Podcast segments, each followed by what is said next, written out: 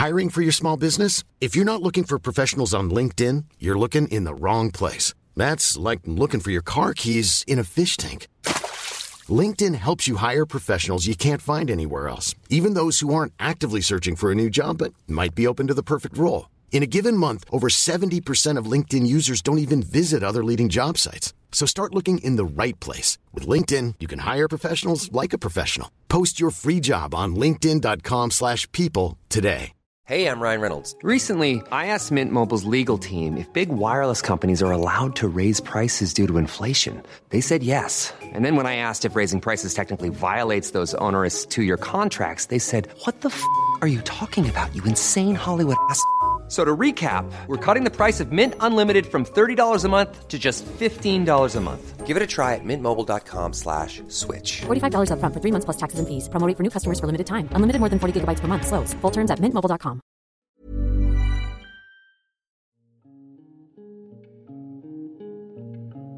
Pendant la période de crise que nous vivons, notre podcast change de forme. Nous nous y demandons comment vous vivez vos émotions pendant cette période de confinement. Et nous interrogeons des experts et des expertes pour nous aider à décortiquer tout ça. Je suis Cyrielle Bedu et vous écoutez Émotion, un podcast de Louis Média.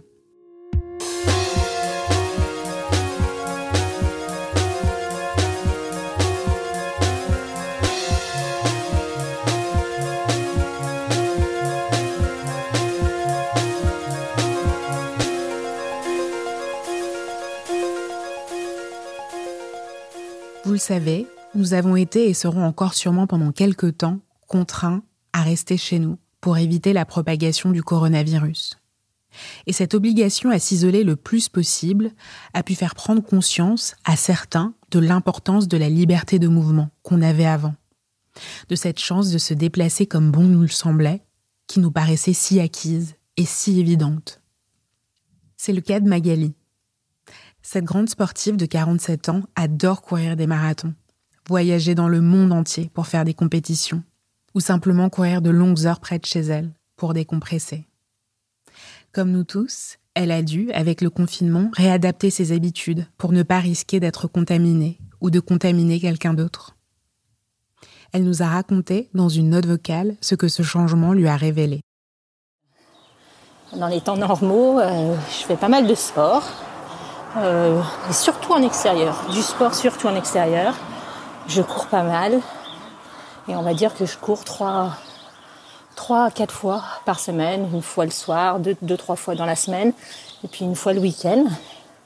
Pour moi, c'est un moment de liberté extraordinaire, euh, de penser, de se sentir vivant, et puis de, de, de faire le plein d'énergie. Et là, du coup, euh, je me retrouve confinée avec mon mari dans un appartement certes agréable pour deux personnes, mais euh, la liberté de mouvement, de courir, voilà, il a fallu s'adapter. Alors on a tout mis en œuvre. J'ai descendu le vélo d'appartement dans le salon, j'ai sorti les ballons de pilates, je me suis inscrite sur des, des cours en ligne, mais est-ce que c'est pareil? Voilà. Moi, ce qui me plaît dans le sport, c'est d'être dehors, d'être dehors, de sentir le vent sur soi, euh, de sentir le soleil, de voir, euh, je sais pas, les quais, les arbres. Et là, je vous avoue que en face de moi, donc il y a le jardin d'une copropriété, et puis il y a trois immeubles qui m'entourent. Physiquement, effectivement, euh, le bienfait du sport se fait ressentir, mais psychologiquement, mon, mon esprit n'arrive pas à vagabonder comme d'habitude. Je réfléchis vachement à, à tous ces marathons que j'ai faits, où je suis allée dans chaque ville. Je savais que j'étais chanceuse. Je savais que, voilà, financièrement, euh, je pouvais me le permettre, que j'avais la santé pour le faire. Mais j'avais pas conscience jusqu'à présent de cette liberté de mouvement que j'avais. Et ce confinement, voilà, c'est ça ce qui me fait, il me fait prendre conscience de ça, de cette chance euh, que j'espère que je vais retrouver, qu'on va tous retrouver, de pouvoir se déplacer comme on a envie, peut-être différemment, d'après ce que je me dis, il faudra peut-être évoluer différemment. Voilà. Voilà mon confinement et le sport. Euh, à bientôt. Karine Sylvestre est psychanalyste et elle est spécialisée dans les pratiques psychocorporelles. Elle a récemment parlé du sentiment de contrainte né pendant le confinement dans un article pour Psychologie Magazine. Maud Pétel-Légaré lui a demandé ce qu'était le désir de liberté dont parle Magali et qui est né en elle pendant ce confinement. Pour moi, le désir d'être libre, c'est un besoin fondamental en fait de l'être humain dont on n'a pas forcément conscience en fait. Ça peut donner du sens à sa vie finalement hein, que de chercher à être toujours de plus en plus libre. Voilà, c'est être libre, c'est libre de s'exprimer, c'est libre de vraiment de d'exister, libre de, pouvoir réaliser du coup ses désirs. On va avoir en fait un conflit entre ce désir de liberté qui est d'aller se faire plaisir, rencontrer des amis, de faire du sport, de voyager, de se déplacer librement, qui va rencontrer en fait un interdit qui est depuis euh, bah, le confinement, cet interdit, c'est rester chez vous. En psychanalyse, c'est une des sources euh, en fait de l'angoisse que ce conflit entre un désir et un interdit. Et donc c'est ça qui va créer en fait de, de l'anxiété, de la frustration, du mal-être, et ça peut aller en fait jusqu'à des crises de panique. Vous avez parlé d'anxiété, de frustration. Pourquoi justement l'interdiction de sortir est si douloureuse chez certaines personnes?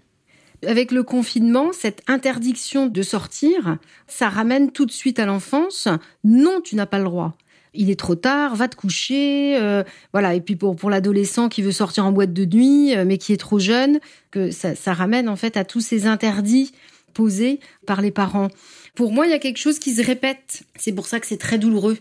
Il y a quelque chose qui va se représenter et qui peut prendre source du coup dans l'enfance. C'est-à-dire que si les parents ont posé des interdits qui étaient très forts, où l'enfant a pu manquer de liberté, de pouvoir se déplacer comme il veut, Hein, J'ai l'exemple comme ça d'une patiente dont c'est le cas.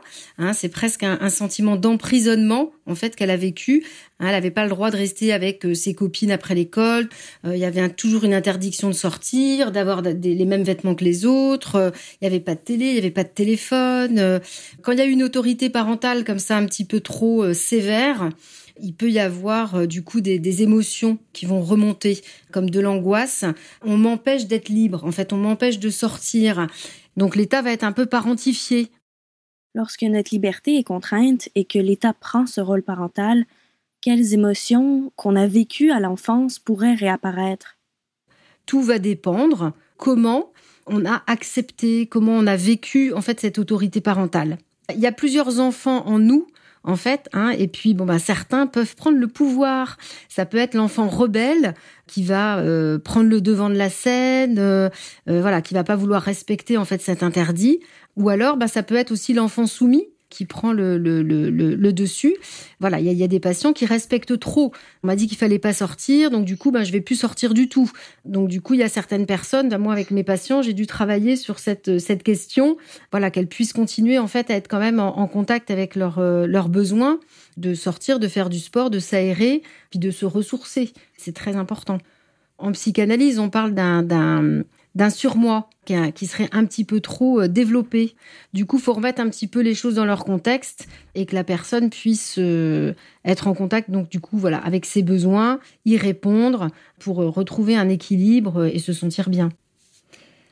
Le sentiment d'être contraint, qui peut être très difficile, est source de souffrance. Hein, moi, je le ramène à l'enfance, mais bien évidemment, c'est pas toujours le cas. Je pense que tout le monde a vécu une forme de frustration quant à cet interdit d'être libre, de se déplacer et de faire de ce, ce dont on avait besoin pour notre équilibre, de faire du sport, par exemple. C'est vraiment une question de degré. C'est-à-dire en, psychanalyse, on va parler de la frontière qui est parfois mince entre le normal et le pathologique. Donc euh, certaines personnes ont pu se sentir frustrées, mais très vite elles ont réussi à contourner. Et d'autres, euh, par contre, n'ont pas réussi à, surmonter cette frustration et vont rester bloquées dans leur souffrance. Voilà, je, je suis pas libre d'aller voir les gens que j'aime, euh, ni mes amis, mais voilà, je vais découvrir qu'il y a Skype. Et puis du coup, je vais pouvoir faire des petits apéros. et puis on va pouvoir se voir et discuter. Puis pareil pour le sport, ben, euh, sauf les gens qui sont vraiment addicts, hein, qui ont pu euh, ressentir une grande souffrance, les autres euh, bon, ont trouvé des, petits cours sur, sur, Internet et sont allés faire leur petit footing autorisé. Et puis la frustration, en fait, est vite, est vite passée, a été contournée. La frustration, ça peut être quelque chose de très douloureux, tout dépend du degré. Si la personne a une certaine sécurité intérieure, elle se dit qu'elle a les ressources pour rebondir, elle, va mieux gérer en fait euh, le confinement.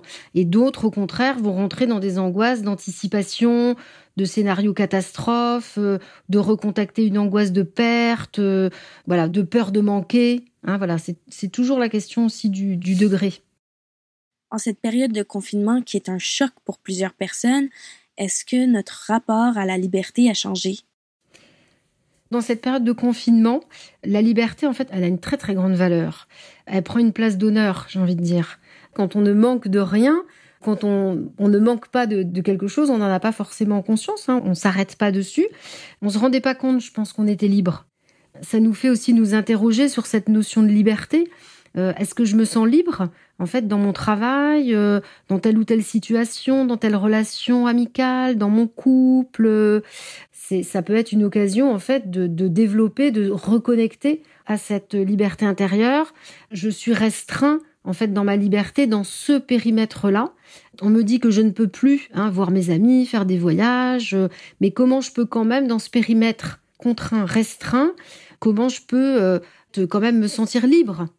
Il y a toutes les petites découvertes qu'on fait et qui nous donnent euh, un petit goût de liberté.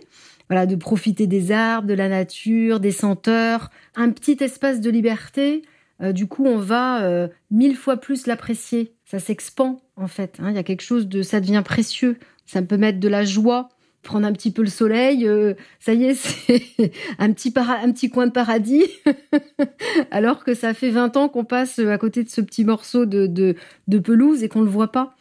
Donc, ce qui est important, cette notion de liberté, c'est de se reconnecter à soi, de reconnecter à sa liberté intérieure. C'est pas seulement je suis libre d'aller acheter des choses, euh, je suis libre de partir où je veux. Euh, c'est ma liberté d'être.